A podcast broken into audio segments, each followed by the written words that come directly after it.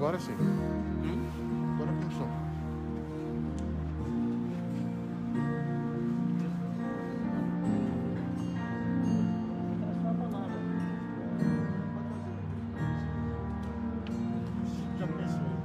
Amado, tu sabes o que a gente precisa, Senhor. Tu sabes o que nós necessitamos, ó Deus.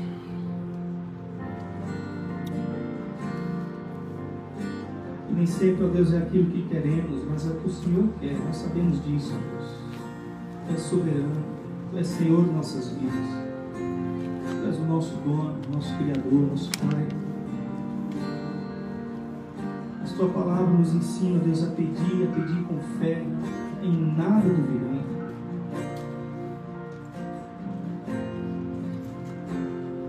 Tua palavra nos diz que nós podemos todas as coisas no Senhor, Deus que nos fortalece. Por isso, Senhor, nos resta agora apresentar diante do Senhor cada pedido, cada necessidade dos teus servos agora. Deus, em nome de Jesus, Pai, olha para cada necessidade, Senhor. Cada motivo de oração, cada vontade, cada desejo, cada sonho, cada projeto de vida, Pai. Cada luta que os teus servos estejam passando, Senhor. Deus, em nome de Jesus, Pai, ó Deus. Nós clamamos isso ao Senhor, humildemente, conforme o teu querer e a tua vontade, sim, Deus. Mas olha, Senhor, para as nossas necessidades, ó Deus. Tua palavra também nos diz que se o teu povo, que se chama pelo teu nome, se humilha, ora, busca a tua presença, o Senhor nos escuta, o Senhor ouve dos céus, o Senhor perdoa, o Senhor sara os nossos pecados, a nossa terra. Oh Deus, talvez alguém esteja hoje aqui, Senhor, clamando ao Senhor por algum pecado, algo que está incomodando, perturbando, afastando do Senhor. Por isso, ó Deus, em nome de Jesus, Pai, trata com cada um, Senhor. Sara, Deus, perdoa. Nos faz estarmos à tua presença, Deus, quebrantados, humilhados, reconhecendo nossos erros, nossas faltas. Porque Tu és o nosso Deus, o nosso Pai. Louvado seja o teu nome, Senhor. Em nome de Jesus.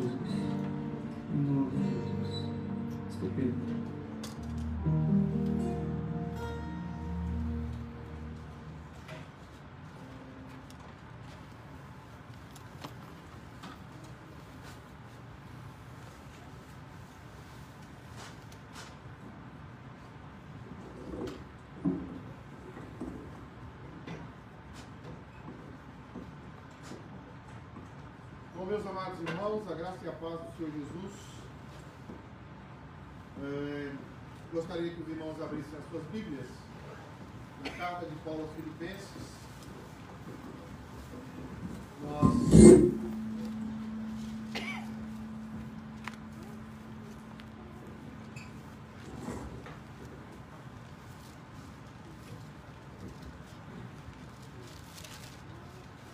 Carta de Paulo Carta de Paulo aos Filipenses, capítulo 1, versículos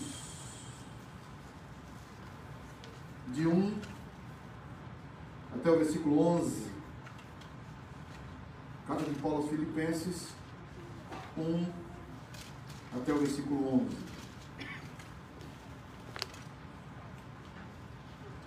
Quero primeiro agradecer o pessoal que chegou aqui hoje. Eu espero que isso seja recorrente. Alguns não puderam estar conosco hoje, me avisaram, mas eu quero notar aqui uma algo que eu que é interessante na igreja. Aqui nós temos pelo menos três ou quatro famílias que são as que moram mais longe da igreja.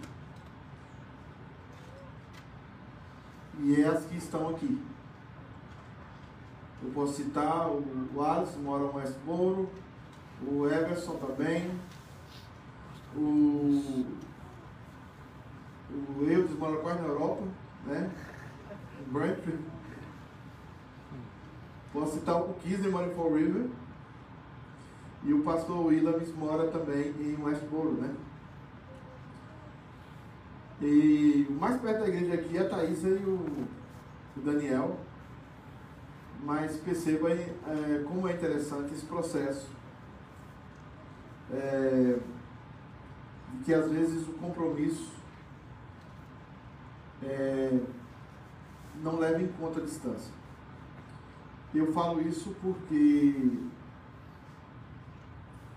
ah, nós precisamos olhar para nesse momento da igreja, para aquelas pessoas que assumem compromisso seriamente com a igreja.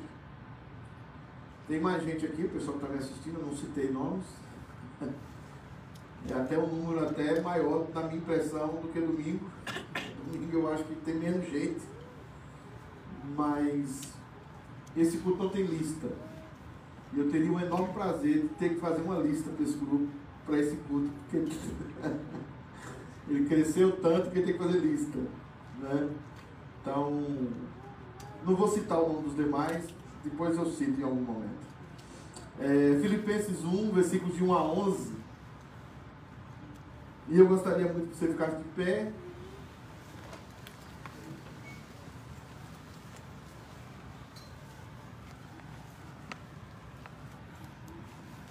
O texto da palavra do Senhor diz assim: Paulo e Timóteo, servos de Jesus Cristo, a todos os santos em Cristo Jesus, que estão em Filipos, junto com os, ou inclusive com os bispos, com os presbíteros e com os diáconos. Que Deus, nosso Pai, e o Senhor Jesus Cristo lhes conceda graça e paz Dou graças ao meu Deus cada vez que me recordo de vocês. Em todas as minhas orações, por todos vocês, sempre oro com alegria, porque vocês têm participado comigo junto pelo Evangelho desde o primeiro dia até agora. Estou convencido disto, que aquele que começou a boa obra em vocês há de aperfeiçoá-la até o dia de Cristo. E é justo que eu pense assim de todos vocês, porque eu levo vocês no meu coração, pois, ah, ainda que me encontre preso, ou defendendo e confirmando o Evangelho, todos vocês participaram comigo da graça que Deus me deu. Deus é testemunha de quanto, de quanto eu gosto de vocês todos, com amor entranhável em Cristo Jesus. Isto é o que peço na minha oração, que o amor de vocês transborde cada vez mais em conhecimento e em bom juízo, para que ensinam o que é o melhor e sejam puros irre, irrepreensíveis para o dia de Cristo, cheios do fruto de justiça que se produz por meio de Jesus Cristo para a glória e o louvor de Deus. Vamos orar. Eu quero pedir ao presbítero Marcos Cacheta que ore a Deus para que ele ilumine a sua palavra. Pai de amor, nós te louvamos pela tua presença no nosso meio. Somos gratos a ti pelo dia de trabalho e por estarmos reunidos aqui como igreja. Agora que escutamos a tua palavra, pedimos que o Santo Espírito fale ao pastor e do pastor venha a tua palavra diretamente aos nossos ouvidos, à nossa mente e à nossa alma. Em nome de Jesus, amém. Poder sentar, irmãos. Irmãos, eu quero começar esse estudo de Filipenses falando para vocês por que, que eu escolhi a carta de Paulo à igreja de Filipos ou a igreja que estava em Filipos. Filipos era uma colônia ah, do Império Romano, uma das cidades mais conhecidas na época, cidades europeias. E era uma cidade que possuía muitos heróis de guerra. O pessoal, quando aposentava, soldados romanos, eh, generais romanos, eles iam para essa cidade E lá nessa cidade eles terminavam as suas vidas. Eles viviam as suas vidas. E Paulo, na sua segunda viagem missionária, Paulo pregou o evangelho naquela cidade, pessoas aceitaram Jesus e aquela igreja se tornou a igreja mais carinhosa com o apóstolo Paulo de todas as igrejas que ele plantou. A igreja de Filipos era uma igreja com características diferentes. Era uma igreja que se alegrava com o apóstolo Paulo e era a igreja que se entristecia com o apóstolo Paulo. E essa carta surge em um momento em que Paulo está preso. Ah, não era como antes, não era antes não era como hoje, que nós temos a internet.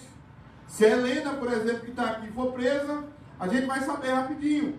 Onde é que está a Helena, gente? Onde é que está a Helena? Está presa. A gente vai se preocupar, providenciar um advogado, alguma coisa, para ver se a gente solta a Helena. Naquele tempo não era assim, as notícias demoravam a chegar.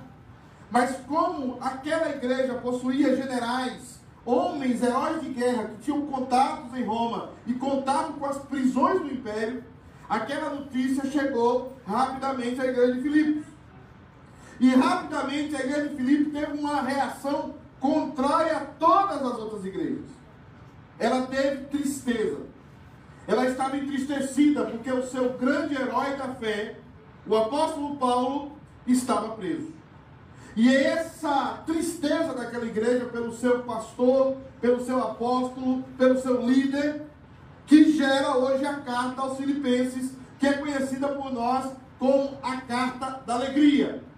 De alguém que está preso, provavelmente em Cesareia, de alguém que está é, na masmorra, de alguém que está num momento muito difícil, mas que escreve uma carta para uma igreja muito carinhosa. E essa carta nos mostra o quanto é importante, importante nós estarmos felizes no Senhor, apesar de todas as circunstâncias da vida, apesar de todas as lutas da vida. Nós temos alegria no Senhor, não a alegria do mundo, não a felicidade utópica pregada pelo mundo, mas estarmos felizes no Senhor.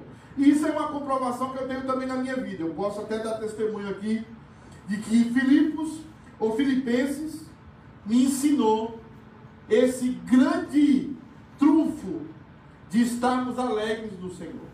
Mas eu quero começar com vocês, eu tinha preparado os slides, eu não sei se não está funcionando hoje. Nós estamos, já está funcionando? Você pode trazer aquele negócio de passar para mim então? O primeiro versículo, e eu gostaria que você, como bom presbiteriano, eu sei que é um dia de trabalho, vai ser desafiador, você vai dormir, mas eu vou tentar ser o mais rápido, o mais didático possível. E eu espero é, que tenha a sua atenção, porque essa carta é um tesouro, um tesouro. Filipenses 1.1, enquanto o pessoal traz ali o, o passador para mim, diz o seguinte, Paulo e Timóteo, servos de Cristo Jesus, a todos os santos em Cristo Jesus, eu escolhi essa tradução que diz assim, inclusive. E na sua tradução pode estar o seguinte, com. Mas eu gosto dessa expressão que fala, inclusive, bispos e diáconos que vivem em Filipos. Graça e paz a vós outros da parte de Deus, nosso Pai e do nosso Senhor Jesus Cristo. Então, irmãos, nós temos aí eu vou aqui, é, é, se você puder mexer aí a, a live, eu vou ter que ir para aqui. Eu disse. Eu disse. Tá bom. Eu chamo Ezra. Torrado. Dois versículos. A saudação dele àquela igreja. A saudação do apóstolo àquela igreja. O que é que esses versículos escondem? Nós vamos fazer o que eu chamo de leitura pastoral da carta aos Filipenses.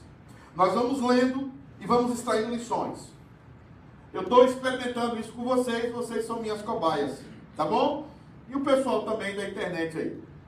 A primeira coisa, a primeira lição aqui, a primeira palavra importante é o seguinte: Paulo está com Timóteo, escrevendo essa carta juntos, e Paulo vai usar a expressão servos de Jesus Cristo. É a primeira expressão e é uma expressão típica de Paulo. O que é que Paulo quer ensinar a gente? Paulo quer ensinar uma coisa muito séria: que nós somos escravos de Cristo Jesus. A palavra escravo hoje tem uma conotação completamente pejorativa. Até a confusão do pessoal achar que a Bíblia defende a escravidão, aquela coisa toda, que é uma mentira e um problema com a exegese bíblica e com o estudo profundo das Escrituras. O que Paulo está usando aqui é aquele escravo que quer ser escravo, que não quer ser livre, porque encontrou um senhor que é tão bom, tão bom, que ele nunca quer deixar de ser escravo daquele senhor. Alguém que é tão maravilhoso, encontrou um ano que é tão sublime, que ele não quer deixar de ser escravo daquele senhor. Por isso ele usa a expressão conhecida pela maioria de vocês, dulos. Então, o que é que esse pequeno, essa pequena palavra significa para nós?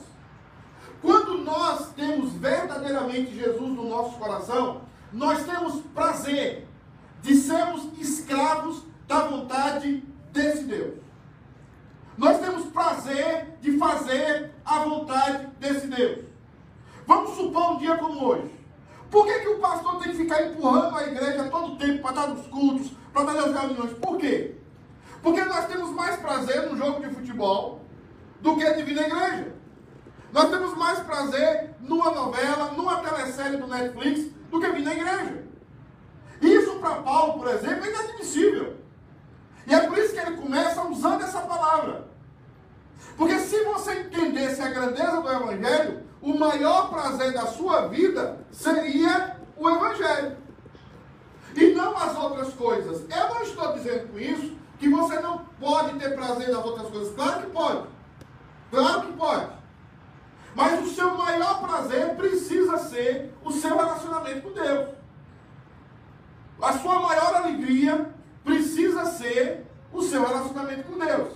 Se você não está com esse entusiasmo com o seu relacionamento com Deus, a ponto de dizer assim, eu sou escravo do Senhor Jesus, você tem um grande problema pela frente. Porque tudo na igreja vai ser pesado. Tudo na igreja vai ser arrastado. Por exemplo, vamos dar um exemplo aqui. Eu quero sempre pegar os exemplos daqui. Eu pergunto: tem gente que mora a duas milhas da igreja. Aí chega em casa às seis horas, dia cansativo, e olha para a televisão, olha para o sofá, para a geladeira, diz assim: Eu não vou para a igreja não, estou cansado.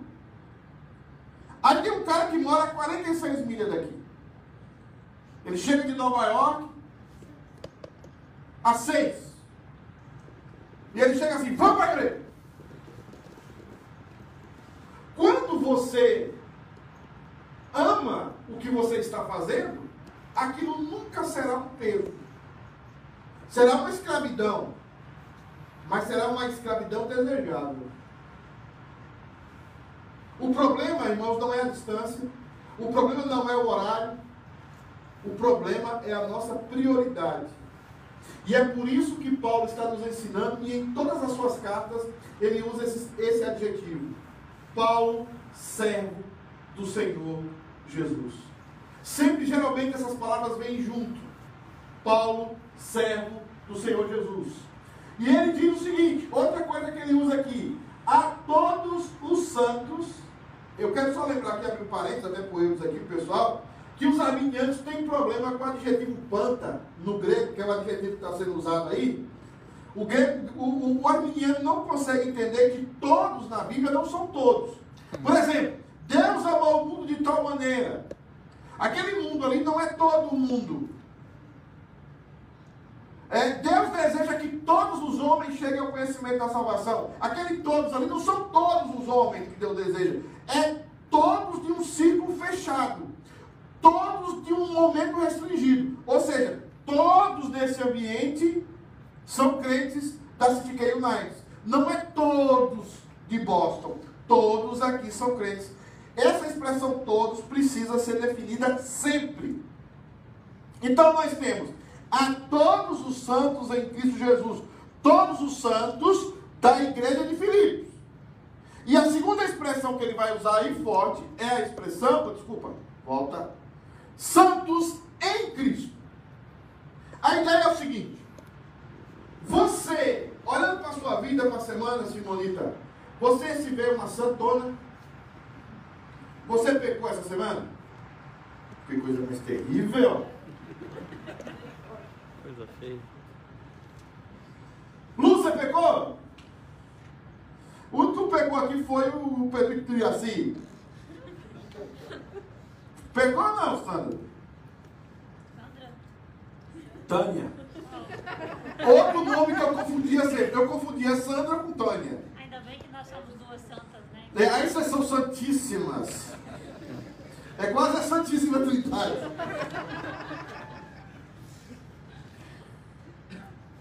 Santos, a expressão mais forte aqui quando ele usa é a expressão em. É como você montar na cocuna de alguém. A, a gente tem essa expressão, eu estou tentando traduzir isso aqui o mais simples possível, quando você tem um pai grandão. Por exemplo, o Miguelzinho deve medir aí o quê? Uns 80 centímetros? Quando o, o, o, o, Alisson mede o quê? 1,80? 1,83. Quando você bota o Miguelzinho em cima de sua cacunda o que acontece com o Miguelzinho? Ele se sente lá em cima. É isso que Cristo faz conosco.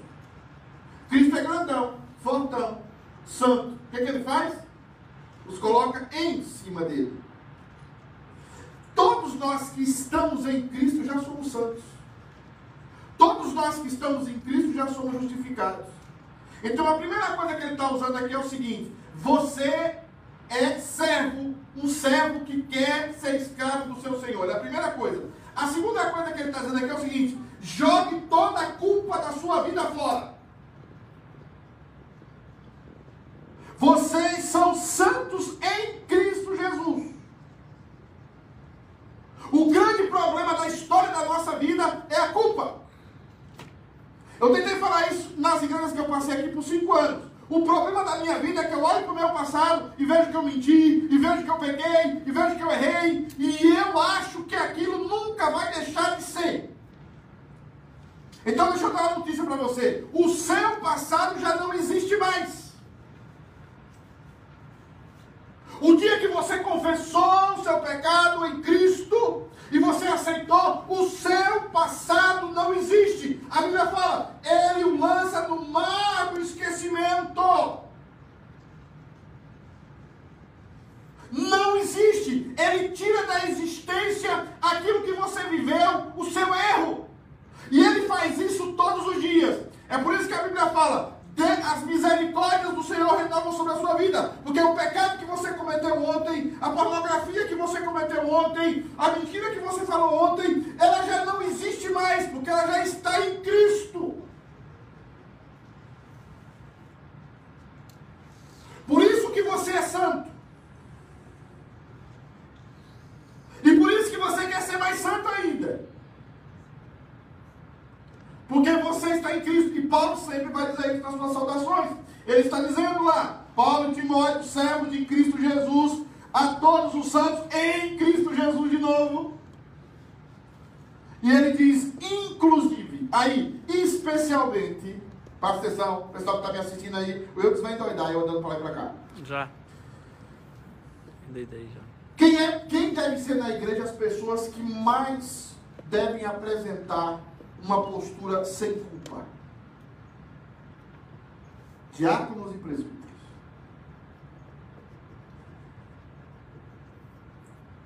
Você tem um presbítero que leva a culpa, que cria os filhos dele com culpa, que mexe na igreja com culpa, meu irmão, esse cara não tem misericórdia de nada.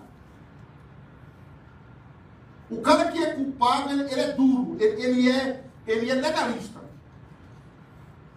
Ninguém pode errar com.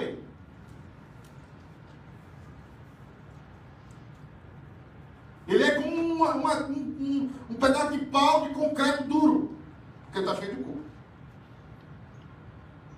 Remova-se a culpa deles. Eu traduzindo aqui os conceitos técnicos. É claro que eu tivesse falar tecnicamente aqui seria outra coisa.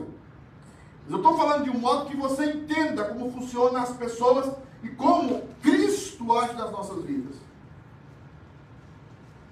Quando você descobre quanto você é santo, você descobre que você é santo em Cristo. Você descobre que em Cristo Jesus você foi perdoado. E aí você, a partir de agora, não tem mais culpa. E você age as coisas de maneira equilibrada. Você exorta quando tem que exortar. Você abraça quando tem que abraçar. Porque você está equilibrado. Sem esse equilíbrio. E é isso que Paulo vai falar basicamente em toda essa carta. Sobre o que nós pensamos, sobre o que nós falamos. A maneira como nós nos comportamos, a maneira como nós nos reagimos vai demonstrar que você ainda está sob o efeito da culpa.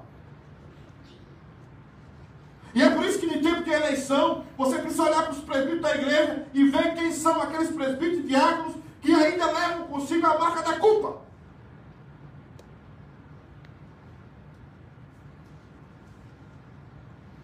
A culpa.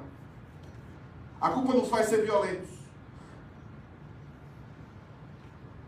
Nada pior do que a culpa. Quando a sua filha ou seu filho faz alguma coisa de errado e você chega no quarto, a dele é violenta. Sai daqui, pai! Sai daqui, mãe! Ele sabe que ele fez uma coisa errada e a primeira reação dele de culpa é violência.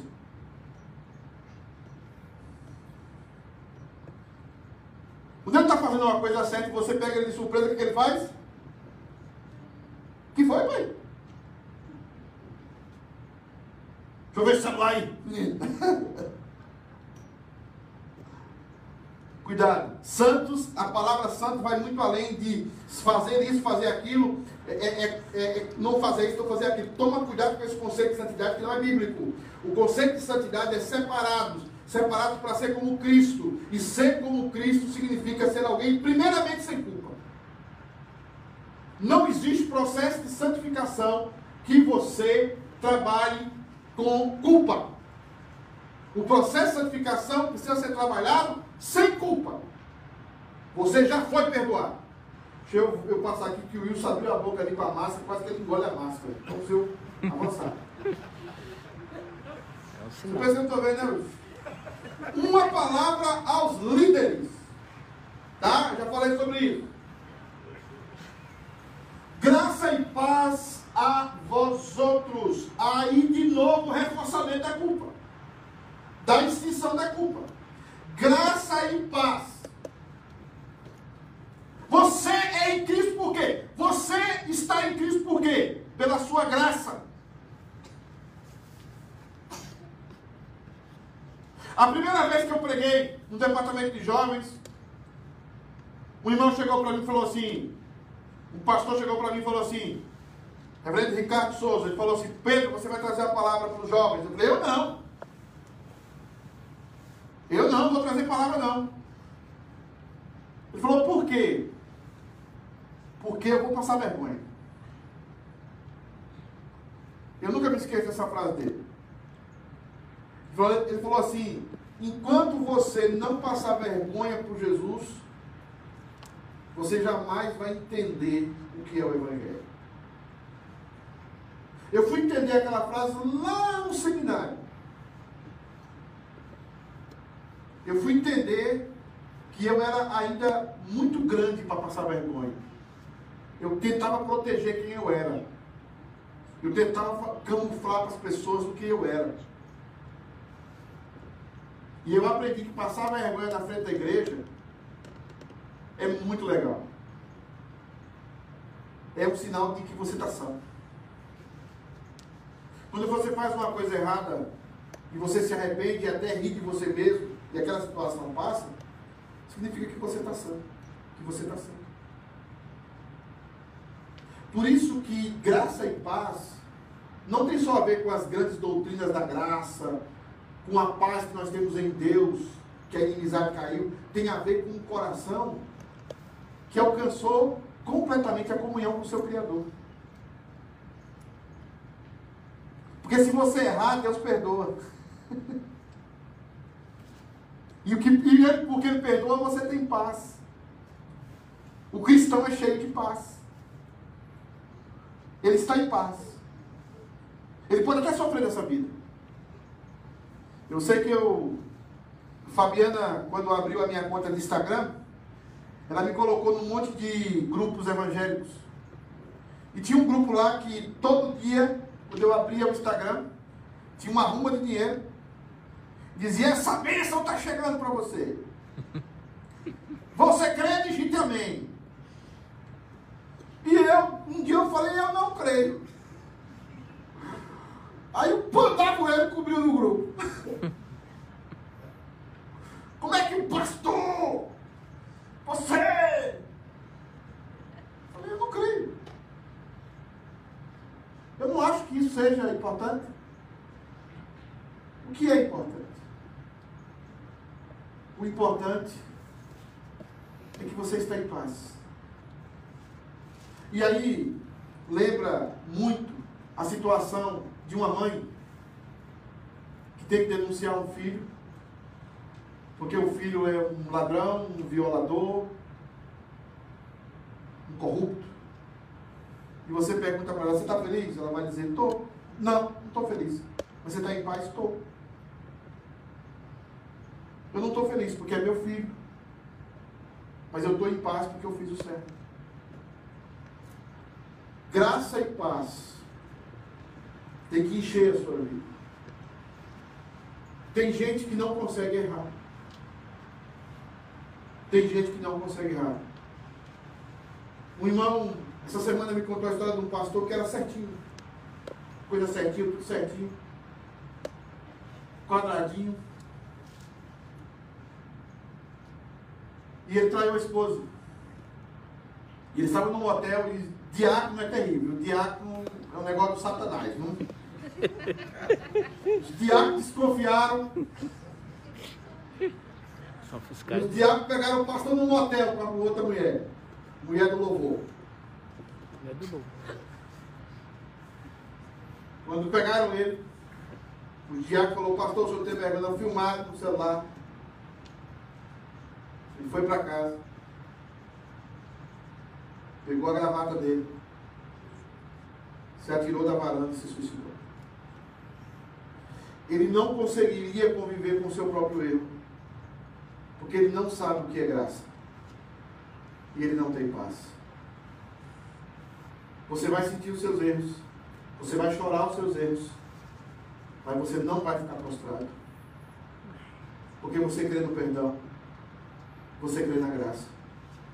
E essas duas coisas precisam ser uma dinamite na sua vida: graça e paz. A graça de Deus e a paz de Deus está sobre a tua vida. Para terminar, rapidamente, nós falamos aqui o seguinte: graça e paz a vós outros da parte de Deus Pai e do nosso Senhor Jesus Cristo. Nessa, nesses dois versículos, Paulo está dizendo para nós o seguinte: Deus não é como César. Deus não é como o legalismo do imperador ou a loucura do imperador. Deus não é como os líderes humanos. Deus é aquele que nos ama, nos perdoa. E Deus é aquele que nos deu a oportunidade e nos dá a oportunidade sempre de recomeçar. Sempre a oportunidade de viver uma nova realidade. De viver algo novo a cada dia. Quando o sol aparece no horizonte, Sempre há uma nova oportunidade para você, sempre há um perdão esperando por você, sempre há um abraço esperando por você, porque Ele é o nosso Pai. E quem é pai aqui, quem é pai de verdade, sabe que jamais você vai abandonar os seus filhos. Quem é mãe de verdade aqui, com o mesmo sentimento que Deus tem da paternidade, sabe que jamais vai abandonar os seus filhos. O exemplo que eu dou a isso foi um exemplo que eu vivi de ver mulheres e mais mulheres nas filas das penitenciárias para visitar os seus filhos. Você pergunta para aquela mãe: Você sabe quem é o seu filho? Eu sei. Mas toda semana, todo mês, ela está ali, com a sacola cheia da melhor bolacha, da, da, da melhor carne, da comidinha que o filho gosta. Ele está preso na cadeia, mas ela o ama. Ela não consegue não deixar de amá-lo. Se nós somos maus, e fazemos isso com os nossos filhos que fizeram coisas ruins, imagina Deus conosco. Imagina Deus com você. O início da carta aos Filipenses, como a maioria das cartas de Paulo, é um convite a nós crermos na graça e nesse Deus que nos ama de uma forma profunda e que não vai jogar você numa lata de lixo, que todas as vezes que você correr para Ele, Ele vai te abraçar,